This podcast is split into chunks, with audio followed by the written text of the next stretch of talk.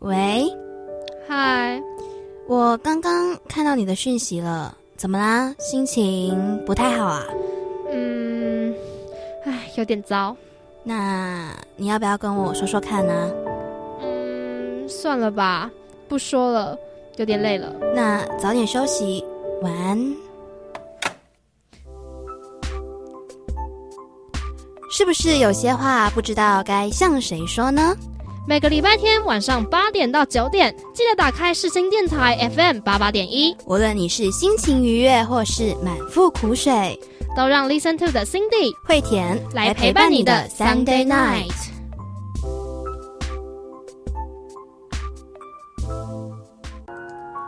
欢迎收听 Listen to 第十九集，我是惠田，我是 Cindy。来到十月的第一周了呢。对啊，讲到十月，你会想到什么？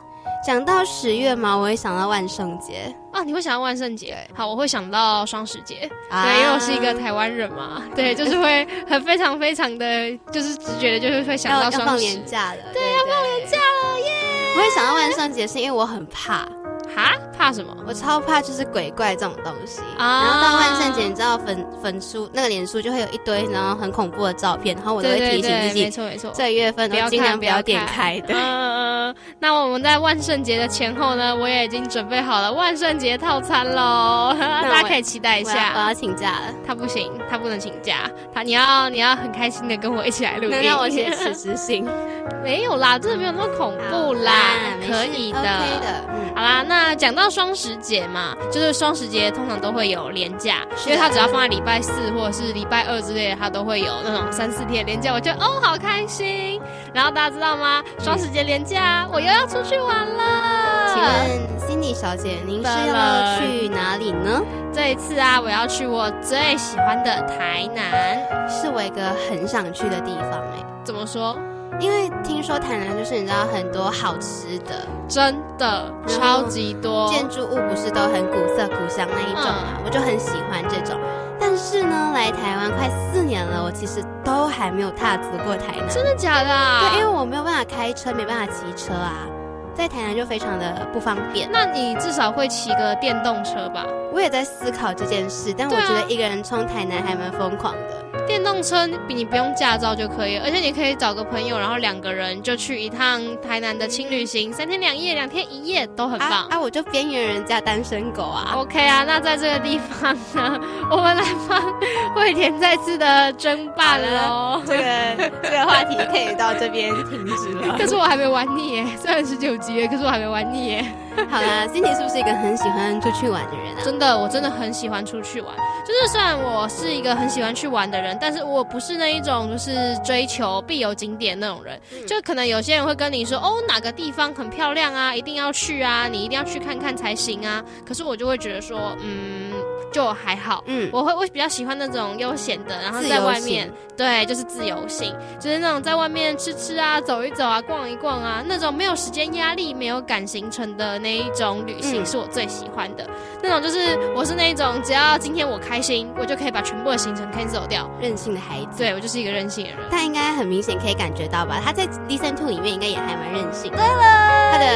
性人设已经立住了。明明就还好，不要在那边。其实他说他年假要出去玩嘛，嗯，我可能没有得出去玩，但是其实我已经玩回来了。嗯，惠田的生日之旅是的，这一趟生日旅程呢，我去了台中、花莲还有宜兰，我第一次在海底捞过生日。哎，吃海底捞的感想怎么样？去海底捞的感想吗？食物还蛮好吃的，但是当十个店员在你面前跟你说我们要帮寿星庆生的时候，真的是世纪无敌尴尬，尴尬，超尴尬，直接尴尬。我一直觉得我脸皮还蛮厚的，但是我当下完全没有办法直视任何一个店员。我可以理解，就海底捞真的是完全以服务闻名。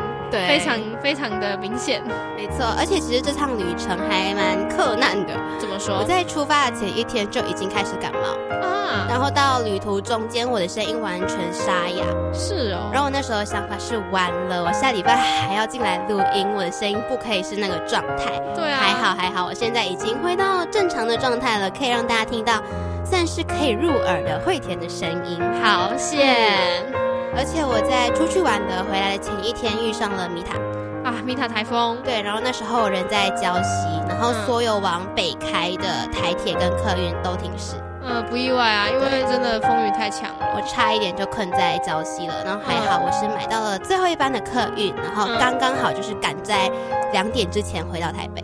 好险，不然的话你不然的话你大概也回不来这里了。对，所以大概我的运气都用在这里了吧。所以大家不要再过问我的桃花运了，好吗？OK 哦，好啦，那我们开场的部分呢，我们就先简单一下分享，然后等等心情的部分呢，会在心情温度计和大家分享哦。不要走开喽。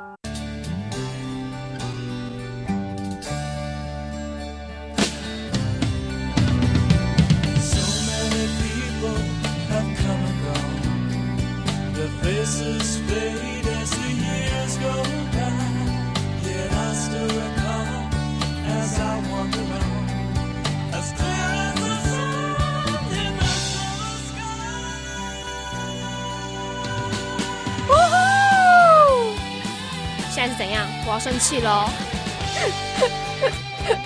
该怎么办？啊，好开心哦！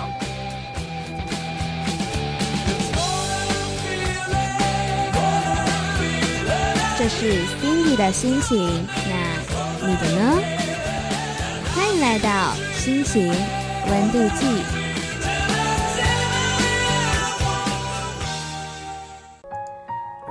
心情温度计，要来跟大家聊一聊我们的心情啦，Cindy。上礼拜是不是听说你有要去一个颁奖典礼？对呀，那就是礼拜天的时候，就是上一个礼拜天的上一个节目前，然后就是我的颁奖典礼的时间。是，然后我们的结果出来了，虽然是上周的事情，但还是要来这边跟大家报告一下结果。是的，其实我觉得听大家就是听我今天的想法，应该就已经。猜得出结果了吧？配那个音乐。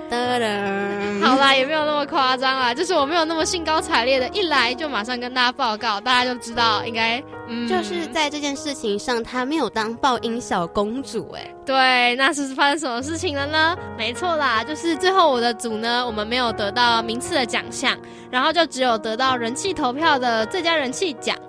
那我必须要说，就是在颁奖那个当下，我心里其实超级不甘心。怎么说？就是呃，那个时候就是觉得说很不开心、很失望，因为就是觉得说我们的在这个作品上面，我们努力了这么多，然后而且其实我们到后面，然后我们看到我们的评语，其实都写的还蛮好的，嗯，就是我们的评语里面就是正评，基本上全部都是正评，嗯，然后那种就那个就让我们抱了一点期待，是。对，然后结果到最后发现哦，其实我们没有得奖，然后其实那个当下其实非常非常的失望，嗯哼，对。但是必须要说，就是我们在比赛当中看到了很多的好作品，然后也让我们思考了很多，就是也知道了知道了自己的不足的地方在哪里，要怎么样去改进。对，所以就希望我们，就是我和我的组员们，然后能够把这一份失望转化成力量，然后让我们可以继续在这一条新闻之路上面继续前进。是的。那是不是在十一月，其实还有另外一个颁奖典礼啊？对呀，就是我们的这一支作品呢，我们有拿去报名了另外一个奖项，是曾旭白新闻奖。是，然后我们的这个奖项我们也是入围了，然后颁奖典礼是在十一月，所以又要期待一个，又要再期待一个月喽。那我们就一起来帮 Cindy 集气，然后一直到十一月的时候，我们会再来跟大家报告结果。对的，虽然刚刚过去的颁奖典礼没有收到所谓的。好消息啦，嗯，对。但是我其实一直看到他很努力，在这件事情上也付出很多。我们一起用 Listen to 的力量，给 Cindy 一个抱抱，给他一个鼓励，希望他以后也要继续加油喽。感谢大家喽。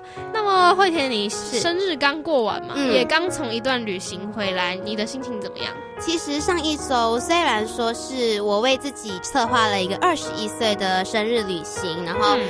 文案啊，预告我都不剖，就是丢包的。对，给惠田的生日礼物一二收到了吗？收到了。但其实我也过得还蛮糟糕的。怎么说啊？因为我其实刚刚有说，我一开始就病了。嗯。然后我在火车上咳的半死。好糟哦！还要在六个小时的火车车程上被小屁孩调戏。哈，小屁孩怎么回事？就是一种，他一直跟我说，哦，那个姐姐就是讲了一些不堪入耳的话啦。嗯，然后就是那种可以告他性骚扰的境界了。哦哇！对，但是我也没有做什么，就想说，哎，二十一岁了，不要跟屁孩们计较，这样 好豁达度量。对啊，那整趟旅程其实真的是磕磕绊绊，心情也非常的烦躁，而且也知道说回到台北必须要面对更多的现实，you know，所以就是也必须要收拾心情，继续面对生活啦。那好像本周两个主持人的心情都不是那么好。嗯，对啦，要说心情不好的话，其实也算是啊。不过其实我回家仔细的想一想了以后，其实也真的没有那么失望了。就是觉得说，本来就是人外有人，天外有天。是。然后比赛本来也就不是一个自己能够这么掌控的事情。嗯对，所以就是听天由命啦，有就很有很棒，可是没有，那也就是下次再加油就好了。是的，那其实就像我们以前就是觉得好像我们都很开心，然后今天的心情稍微低落了一点点。本来生活上就是会有很多你没有办法想象的突发事件嘛，对啊。希望每个听众朋友们呢都可以好好生活，希望你们都可以是好心情喽。对的，那我们下个礼拜就是我下个礼拜啦，我啦，不是我们。对，然后就是我要去玩嘛，所以就是我又要去我最喜欢的旅行啦。是的，回来了以后再来跟大家分享我的旅行的心得。那在这边呢，要送给大家一首歌，什么歌呢？这首歌是陈绮贞的《旅行》。的意义，让我们一起来欣赏吧。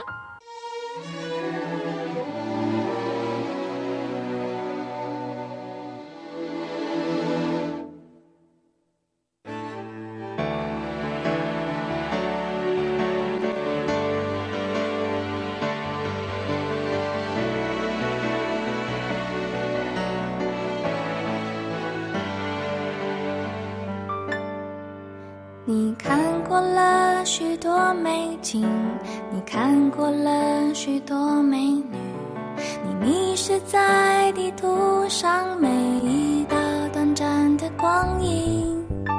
你品尝了夜的巴黎，你踏过下雪的北京，你收集书本里每一句你最爱的真理，却说不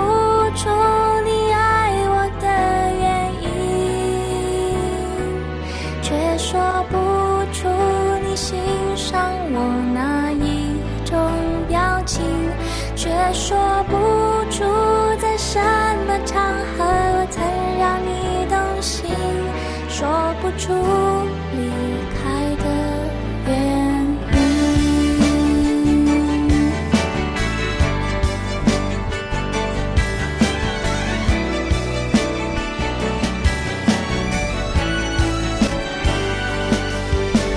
你累积了许多飞行你用心挑选纪念品你搜集了地图上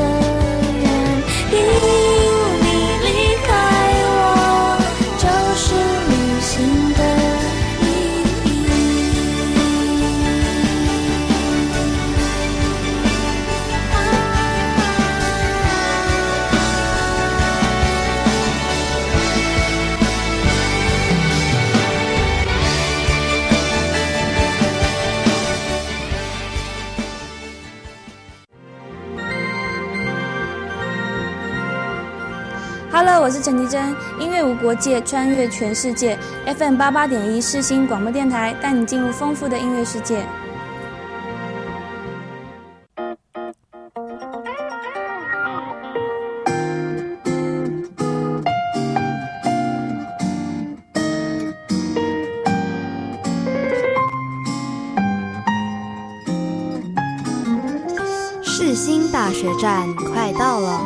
要到 Listen to，请在 FM 八八点一下车。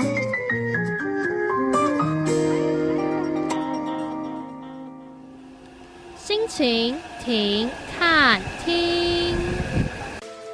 刚刚的那一首歌呢，是陈绮贞的《旅行的意义》。嗯，来到心情停看听，今天要来跟大家分享的是一部电影，它也是一部小说啦。我觉得它应该是大家都会有看过的。对，我觉得因为它算是蛮热门的，在上映的那个时候是蛮热门的一部电影。嗯，那这部电影呢是《饥饿游戏》。那我第一次接触到这个故事，就是这一部电影是在我国中的时候，那时候是《饥饿游戏》的电影上映，然后我就是那个时候就是跟朋友一起，就是很随波逐流的去看了以后，嗯，然后我就爱上了这个故事。这部电影呢，上映是在二零一二年。嗯，它是改编自苏珊·柯林斯所写的同名小说。然后这部电影上映以后啊，很多人的影评是说，《饥饿游戏》它是一部二流的小说，一流的电影。嗯哼，那也就是说，有许多人认为电影的好看程度是超过小说的。那你认同这件事吗？呃，因为我本身没有看过他的小说，然后我就去看电影了，所以我觉得我会先入为主的，就是会觉得说，哦，电影很棒，啊对。可是其实去看了小说以后，可以看到的是。电影有很多没有演出来的地方，然后是那种比较演不出来的那种心境上的转变，或者是比较细腻的事情。这种东西其实是有的时候是用画面、用电影比较难去诠释的。所以其实我是觉得各有各的好啦。没错，我喜欢他最后一句话：“各有各的好。”真的各有各的好。那这个故事呢，《饥饿游戏》这个故事是发生在一个新建立的国家——施惠国。然后这是一个集权国家，按照小说当中的设定，它是一个反乌托邦。那所谓的乌托邦呢，大家国文课应该有上过吧？嗯，它所借指的是理想的社会，反乌托邦则是完全相反，它是一种极端恶劣的社会形态。而施惠国呢，它就是一个这样的国家，集权统治，并且对人民施以极度的高压以及恐惧，借此来维系社会秩序。智慧国呢，有这个中央政府建立在都城里，这里的人民都是贵族或者是统治阶层，他们过着优渥的生活，衣食无缺，住在金碧辉煌的大房子里，穿着花花绿绿的衣服，甚至可以说是非常的奢侈浪费。与他们形成对比的是，生活在都城周围十二个行政区的人民。都城人民的优渥生活都是建立在这十二区人民的血汗之上。十二个行政区当中，每个地区都负责一到两种的产业，农林渔牧样样都有。各行政区的人们呢，都必须要为了生存而努力工作。但不论呢他们有多努力，终究呢都是可以说是非常的无法逃脱贫困的命运，以及来自政府的恐怖压力。在很久以前，他们曾经有过第十三个行政区，然后这个第十三区呢，他们带头挺身对抗都城，却失败了。因为都城呢，他们很快的就使用了强大的科技以及武力来平息内乱。而在内乱过后呢，都城规定每一个行政区每一年都必须要派出一对十二到十八岁的年轻男女来做一个贡品，来进入竞技场，要参加的是饥饿游戏。那贡品们进入竞技场以后呢，可以用任何的手段让自己活下去。在那个游戏里面，即使杀人也是合法的。那二十四名贡品当中，只会有一个胜利者。当其他二十三人死亡以后，最后的幸存者就是胜利者。而这整场游戏的过程呢，都是非常盛大与隆重的举办，不只会透过电视转播，而这也是都城的纨绔子弟们他们生活中的消遣之一。而会举办这样的活动呢，是都城用来惩罚曾经叛乱的人民，还有警示所有的人民不要想要反抗都城。故事的背景说到这里，女主角的凯尼斯·艾弗丁和妹妹小英一如往年的去参加了七十四届饥饿游戏的抽签。小英这一年刚好年满十二岁，签筒中几百张签纸啊，只有一张写着小英的名字，但是命运却这样降临到了小英的身上，几百分之一的几率，他就这样被抽中了。在大部分人的眼中啊，参加饥饿游戏就等同于是去送死。因为第一和第二行政区有许多青少年是为了代表自己的区去参加游戏，而从小就开始接受训练的，武术、生存、草药等求生技能都是从小就开始培养的。这群人被称为专业贡品，也是游戏中非常强大的对手。多年来的众多优胜者都是出自这两区。为了保护自己最心爱的妹妹。凯尼斯挺身而出，自愿担任贡品，和彼得梅尔拉克一起代表十二区参加游戏。相较于十二区很多人，凯尼斯有很大的优势。他身体健壮，头脑聪明，更是使用弓箭的高手。在比赛中有一项或以上的拿手技能都是非常重要的。在成为贡品以后，肯尼斯和彼得一起接受了十二区唯一一位优胜者黑米曲阿阿伯纳西的指导，而听取他在先前在游戏当中生存的经验。这个时候啊，他们才真的体会到自己离死亡有多近。在游戏当中，他们身不由己，为了活下去，必须泯灭人性。到了真正生死交关的时刻，挥出手中的武器也在所不惜。而饥饿游戏呢，有一个很有趣的设计，就是所有的贡品都有得到赞助的机会。游戏开始以前，电视节目会报道所有有关于贡品们的事情，还会有贡品们的游行、上节目的机会。在这个时候啊，大家必须要努力吸引观众的目光，让人对你留下深刻的印象。在某些时候，也可以展现出自己的实力，为的是让观众相信你能够获胜，进而提供你赞助。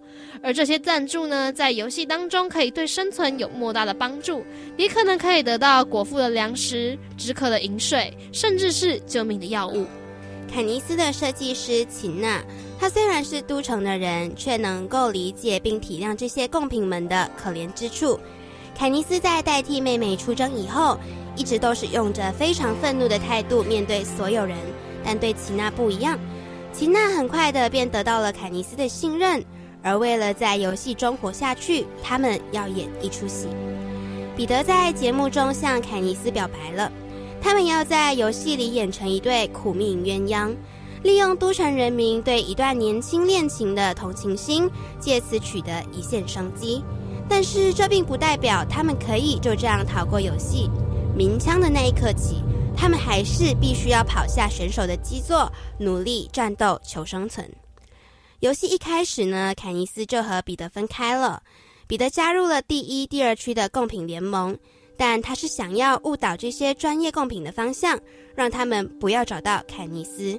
同时，也因为和这些强悍的人在一起，他暂时不会有生命危险。凯尼斯呢，则是和一个十一区的女孩联手。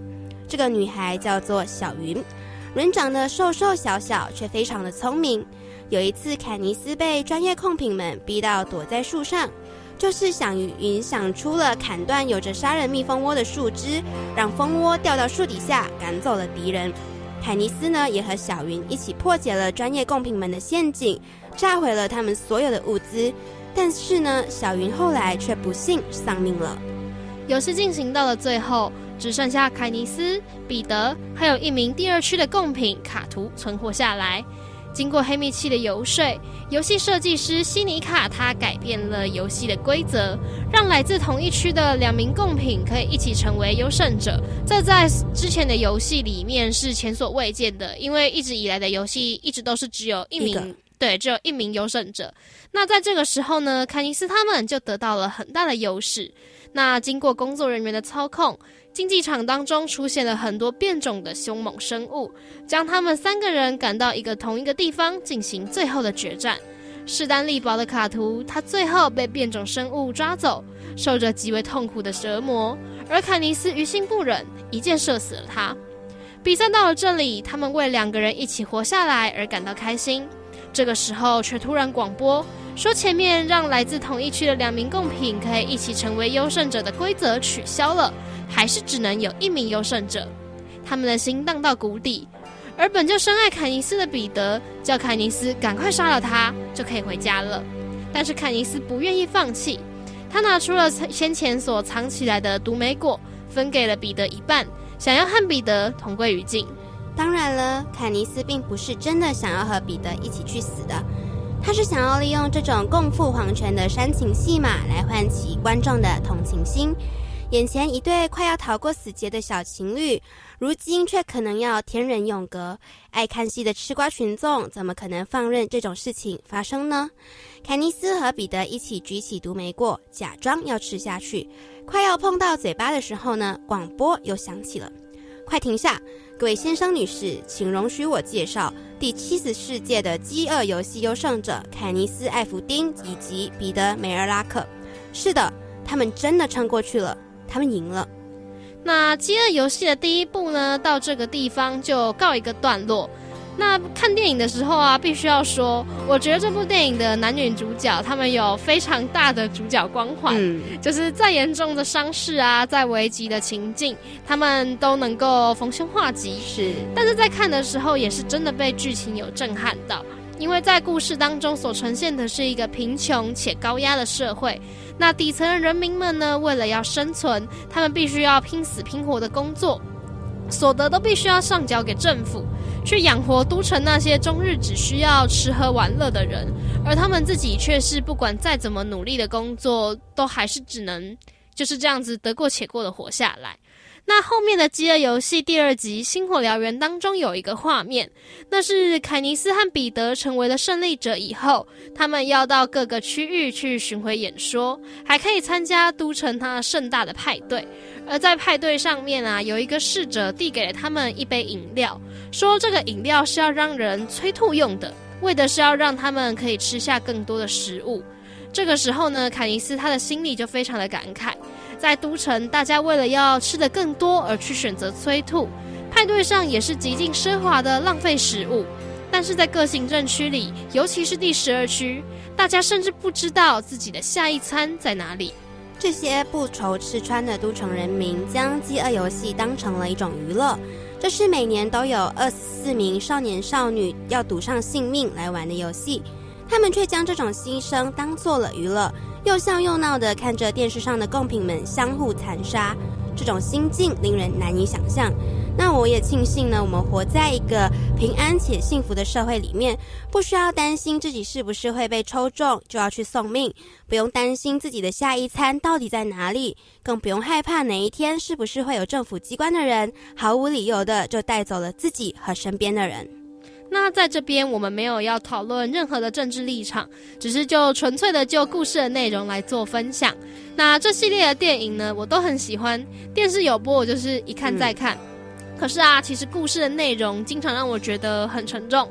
社会国的样貌令人感到不快，里面还有更多的是那种令人沉重、令人感觉到很沉重的感情和抉择。像是里面有一个男配角盖尔霍桑。他是凯尼斯的青梅竹马，同时他也深爱着凯尼斯，但是他却必须要看着自己深爱的女人，他为了要存活而去亲吻别人，这是一件多残酷的事情呢？是的，在这个社会上，其实我们总会必须要面对很多残忍的事情，也有很多议题是大家会去讨论的，比如说在生存关头，你选择的是性命还是你的道德呢？我相信，其实，在每个决定下，你都有你自己的判断啦。对，因为其实这种事情本来就说不准。你你现在这个情况下，你没有实际去碰到，你也没有办法知道说你到底会怎么做。可是我觉得，在那种紧要关头的情况下，你做什么决定，其实我觉得也不需要，最后也不需要被谴责或者是被白眼看待，因为每个人都是只对自己的生活负责。对。那饥饿游戏的故事就说到这边喽，送上电影的主题曲，由 Taylor Swift 所演唱的《Safe and Sound》，一起来欣赏喽。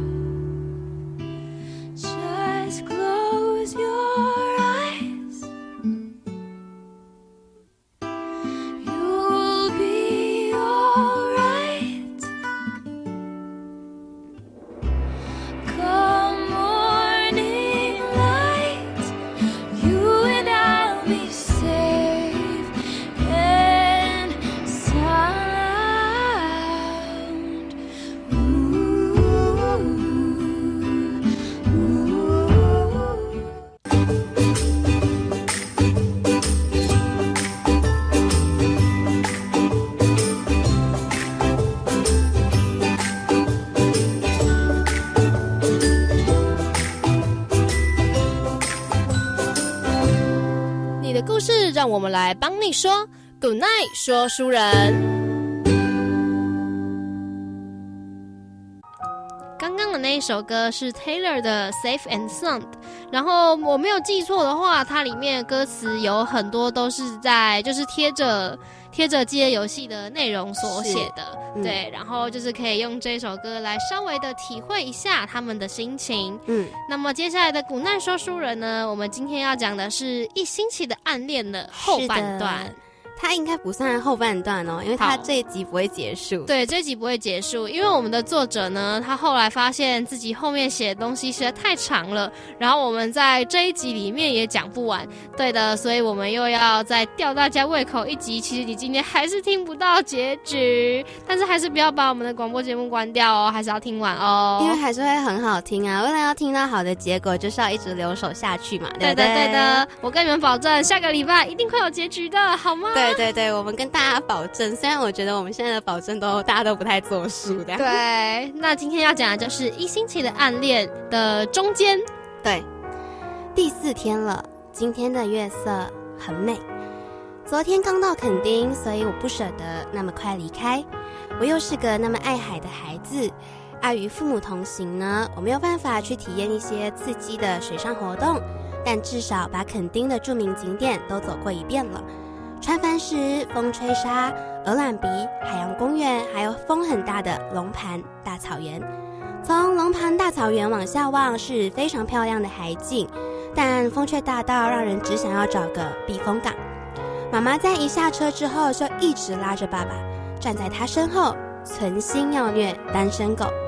K 一直走在我前面，回过头来跟我说：“哎，这风再大，织的人也挡不住吧？”当天早上塞好的头，早就变成了忍者造型。我笑得直不起腰，他却无奈地看着我说：“再笑你被风吹走，我可不会拉你哦。”后来我们去了海洋公园，我可能还蛮有动物园的，是不不是动物园哦，不是入那个动物园哦，而是有动物的缘分。对，企鹅呢总是很容易被我吸引，明明我手上什么都没有。虽然这个行程 K 没有同行，但这三个小时我还是玩得很开心，也留了一张明信片给他，希望他也可以记得这段旅程。其实来到垦丁的昨天就一直收到台风的预警，可是今天的天气啊却好的不得了，大概是暴风雨前的宁静吧。趁着这样的好天气，我们去了横川老街逛夜市，走着走着，我抬头便看见了月亮。虽然不是满月，但也很清晰。我侧过头来问他：“哎，你知道关于今晚月色很美的传说吗？什么意思啊？没听过哎。今晚月色很美是一句表白的话啊？啊，是哦。对啊，我等一下吃饭的时候找根据给你看。在餐厅里，我把 Google 到的典故拿给他看。这句话来自于担任英语教师的夏目漱石，他曾经在课堂上问他的学生。谁能告诉我英文的 "I love you" 应该要怎么翻译呢？其中一名学生非常兴奋地举手，用日文回答说：“我爱你啊！”没想到夏目漱石竟然说：“不，身为日本男儿，我们不能这样说。”学生很吃惊，便问老师了：“他应该要怎么翻译才对呢？”夏目漱石回答：“啊，我们应该要说今晚的月色真美丽。”夏目漱石对于 "I love you" 的另类翻译呢，就是因为有你，今晚的月色我格外珍惜。这段佳话，如今仍是对心仪的人表白时最经典的一句暗示用语。后来走出餐厅的时候，他突然问了我一句话：“嗯，所以你觉得今天的月色美吗？”还不错哎。天空开始慢慢的飘雨，但我们还是坚持要去一个不在行程上的景点。出火，出火呢是地下能源自然形成的，在地面上的火焰，不是人工的。听说还可以拿爆米花进去里面爆，但是后来因为下雨，我们也只是单纯想走进去看看这天然的奇景。越往里面走，路灯越少，几近全黑，完全超出了我的负荷范围，连风景我都无心欣赏，只想赶快离开。或许我的反应太过于明显。因此，我的不安被他发现了。哎，你怕黑啊？嗯，别怕，有我。是啊，有他，至少这九天有他。暴风雨终究来了，在我们前往阿里山的路上，能见度大概只剩五十公里。跨过一个又一个的县市，K 跟我说，感觉阿里山也会下雨。沿途我们都在祈祷雨势可以变小一些些。每每只要雨势变大，就会听到两个人同步的哀嚎。雨天很适合睡觉。爸爸妈妈在早上吃完早餐之后呢，就已经和周公约会去了。在这里呀，我忽然想跟大家分享一个在买早餐时候的小插曲。因为我和 K 都想要吃起司包子，但因为我有一个不和大家吃一样餐点的怪癖，觉得这样才能吃到更多不一样的东西呀，所以我挑了其他的。上车的时候，K 却突然间把自己的包子给我。那一人一半，你先吃，吃剩再给我。原来呀，他知道我也想吃起司。所以早餐的时光就在愉快的分食和雨声中度过。你不睡吗？不睡啊，我睡了就没人和你聊天了。我没关系啦，没事，我要当个尽责的前座客人。哎，那你怕冷吗？阿里山应该温度蛮低的哦。我应该还好吧，不算特别怕冷。你有带外套吗？没有哎。啊，我也没带，这样要借你也不行。那就只好一起冷喽啊！以前啊，我们都会说男生因为面子问题，再冷都不可以吭声，外套要借女生。面子问题嘛，不过我觉得什么帮女生多带一件外套啊，我倒是不吃这一套。啊，因为没有体温，还是很冷，对不对？哎呦，有懂哦！要借就要借自己穿过的，有味道还有温度的这一种。老司机们，哎，不是哦，不是哦，我真的不是，我才不信。后来我们还聊了一些男女朋友相关的话题。准备上山的时候，他没有选择那一条原本说好带我体验而且省时的陡峭斜坡，是因为我一直都不肯吃晕车药。差不多在半山的时候吧，原本和他聊着天的我，很快的侧躺，然后闭上眼睛，再不说话，想要让自己睡着，克服那突然涌上来的晕眩感。迷迷糊糊的在他说话声中转醒，才发现已经到入口处了。他正在买门票，回头发现我醒了，还问我是不是他吵醒了我。下车准备到酒店 check in，他特意把我拉住了。在爸妈听不见的距离，问了我一句话：“哎，你刚是不是晕车啊？叫你吃药不听哦。”嗯，下车的时候吃药啦。我考虑考虑。哦，到酒店把行李放下之后，他说要带我们去走园区内的步道，呼吸分多金，但也体谅爸爸妈妈的状况，不会走非常难的步道。沿路一直都在飘着雨，他却总是惦记着要帮我拍照。连妈妈后来都跟我说：“哎，他真的很爱帮你拍照呢。”我们赶在雨势变大之前走完了较轻松的步道。当他提起要去看阿里山神木的时候，我因为担心爸爸妈妈的状况，一直都在犹豫。知道我心里的想法，他决定先陪着我把爸爸妈妈送回酒店的接驳车，再和我徒步去看神木。虽然我试图和他说我可以一个人去走，不会失踪，却被他突然严肃的说了一句：“不行，你的安全很重要。如果你突然摔倒又没人看到，收讯又差，你知不知道可能要在雨天里面躺个三十分钟才会有人来救你啊？你以为很浪漫哦？谁知道啊？天公不作美，我们才刚走到一半就开始大暴雨，简直就是天想要帮我们洗澡。”我身后的 K 啊，他一边鼓励我往前，一边在碎念雨势的不友善，因为他的布鞋已经开始噗滋噗滋的冒出了泡泡来。他说来过阿里山那么多次，从来没有遇过这样子的大雨。在暴雨当中走完了阿里山神木步道，我大概是他的第一个经验，但是希望再也不要再有了。虽然这场雨来的突然，有点扫兴。但我们还是在打打闹闹中有始有终的把它完成了。这场森林浴啊，真的是有够湿的。回到酒店速速洗个澡，第一件要做的事就是把袜子、鞋子和裤子晾干。但是酒店的吹风机啊不太给力，连我的头发都还没吹干就已经故障了。我差一点就要和 K 借他自备的迷你吹风机，虽然他说他自身难保，才不要借我。这场雨啊，让我们两个人都有点狼狈，可是却为这趟阿里山之行留下了很多笑语。晚餐的时候，他问我：“哎，明天有要去看日出吗？”可是下雨，感觉就看不到日出啊。可是至少你上去了，还可以唬朋友，哈哈哈。嗯，你要陪我冲一波？嗯，你觉得嘞？可是后来我们却发现，其实上山看日出的火车票是需要提前买的。我赖他的时候很失望，他却说其实下雨也看不到什么日出，要我安心睡觉，明天下山啊才不会晕车。后续配上一堆劝吃药的说辞。或许在阿里山的我运气真的不太好，除了遇见大雨，连原本以为不会有的日出，听阿伯们说也非常的漂亮，但我就这样错过了。欠你一次日出，可以这样说。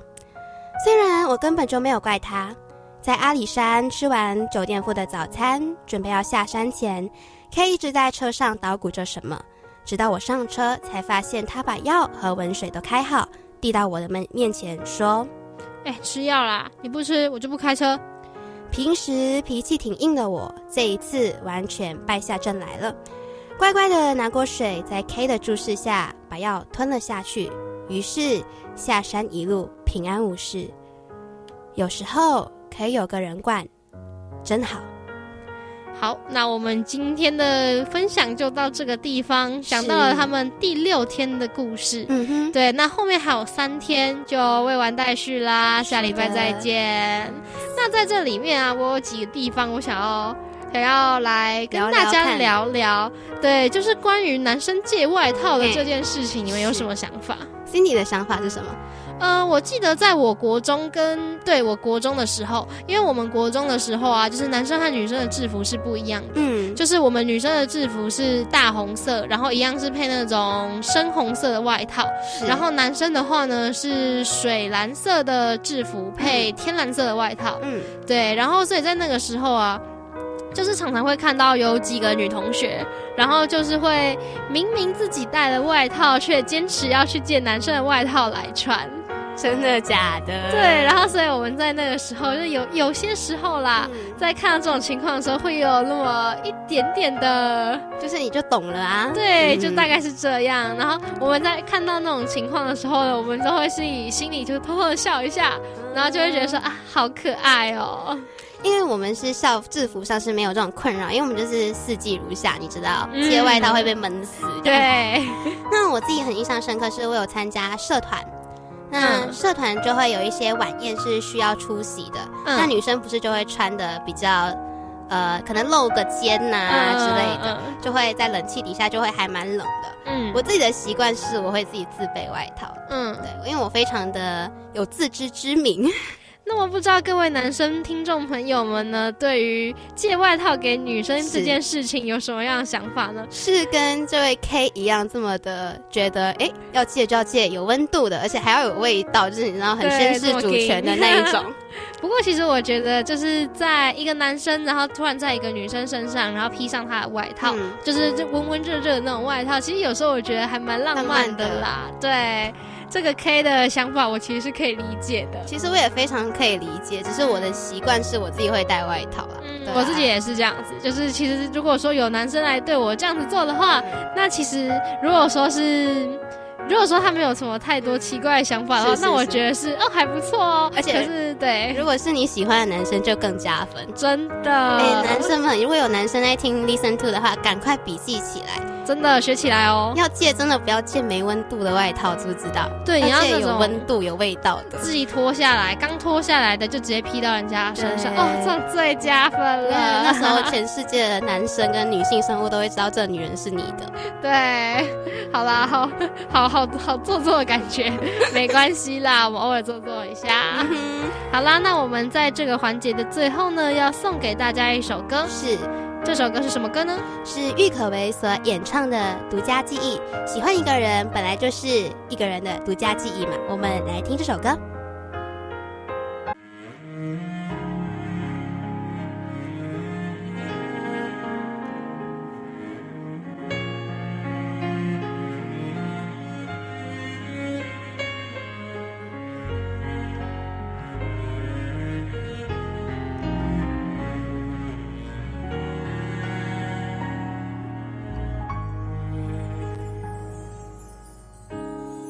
记分开后的第几天起，喜欢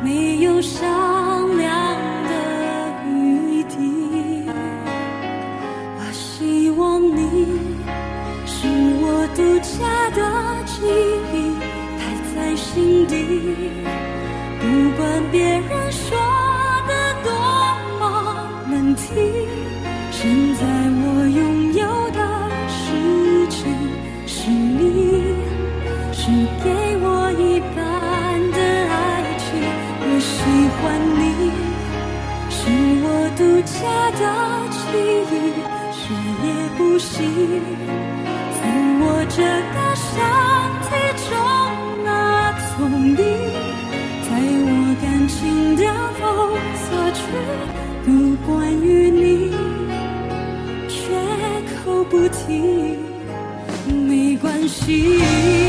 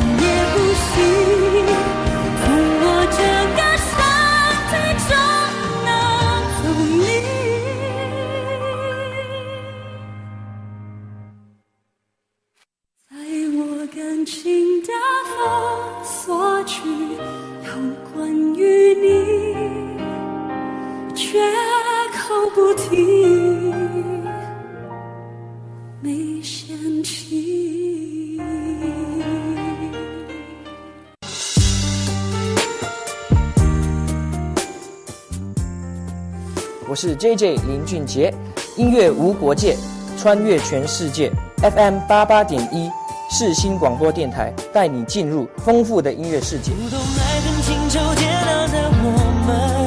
都以为相爱就像风云的善变，相信那一天抵过永远。刚刚听过的那首歌有郁可唯的《独家记忆》。节目来到这边呢，也来到了尾声，要来跟大家做一个简单的回顾。在开场白的时候呢，Cindy 跟大家报告了他上一周的行程，然后呢，我也跟大家分享了我的生日旅程。在心情温度计的部分，好像我们都没有太开心。希望听众朋友们的心情都是好的。在听醒停看听的部分，今天跟大家聊了饥饿游戏《Hunger Games》。在说书人呢，则是延续上一个礼拜的一星期的暗恋，讲了 Day Four 到 Day Six 的故事。对的，那我们今天的节目呢？不知道大家听了有什么感觉呢？嗯，这就要留给大家在回顾文案上跟我们做回馈喽。对的，那么在结尾的地方啊，我也想讲一下，就是我们前几天在我们录音的这前几天呢，然后才刚度过了一场台风，是。对，然后这一场台风呢，其实在不少地方都有造成算是蛮严重的灾情，是。然后还有就是不知道大家有没有看到新闻，就是南方澳的跨港大桥。坍塌了，对，然后也是在这个在这场意外当中，然后也是有很多人受伤，嗯，那就是在这个地方啊，我也是希望就是这些人都可以好好的，然后就是大家都可以赶快度过的这一场严重的灾难，对，然后 Listen to 也会尽我们所能陪伴大家走过这段时期，对的，那我们在这个地方呢，要送给大家最后一首歌。是。这首歌是慧田开始笑了，因为我上礼拜完全没放他的歌，所以这礼拜要弥补一下。弥补一下，对，就是要放的是林俊杰的新歌。他这首歌呢是他刚刚在九月二十几号发的新歌，叫做《将故事写成我们》。好的，那这首歌送给大家。下礼拜同一时间，请一样要来到 FM 八八点一，Listen to 和你在空中相会。大家晚安，拜拜。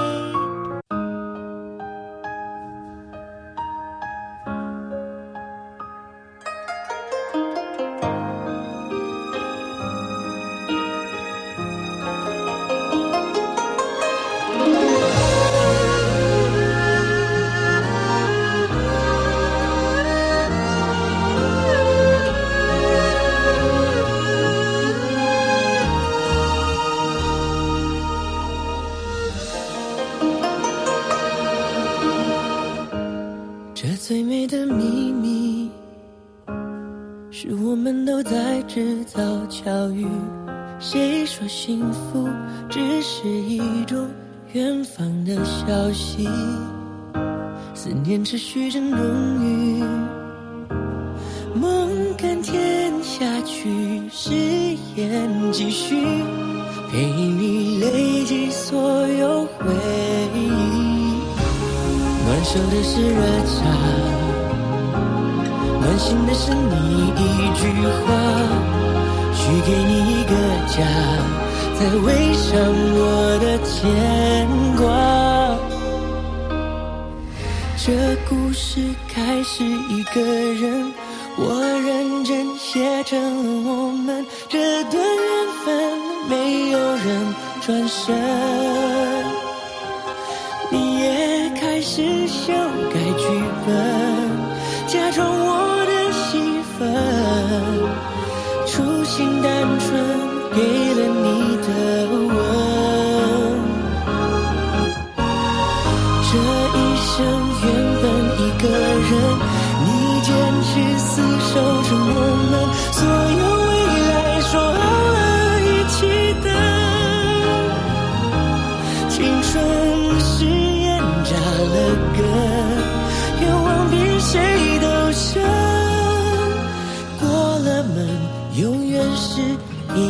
家人。耶！这最美的秘密，是我们都在制造巧遇。谁说幸福只是一种远方的消息？思念持续着浓郁，梦甘甜下去，继续，陪你累积所有回忆。暖手的是热茶。暖心的是你一句话，许给你一个家，再围上我的肩。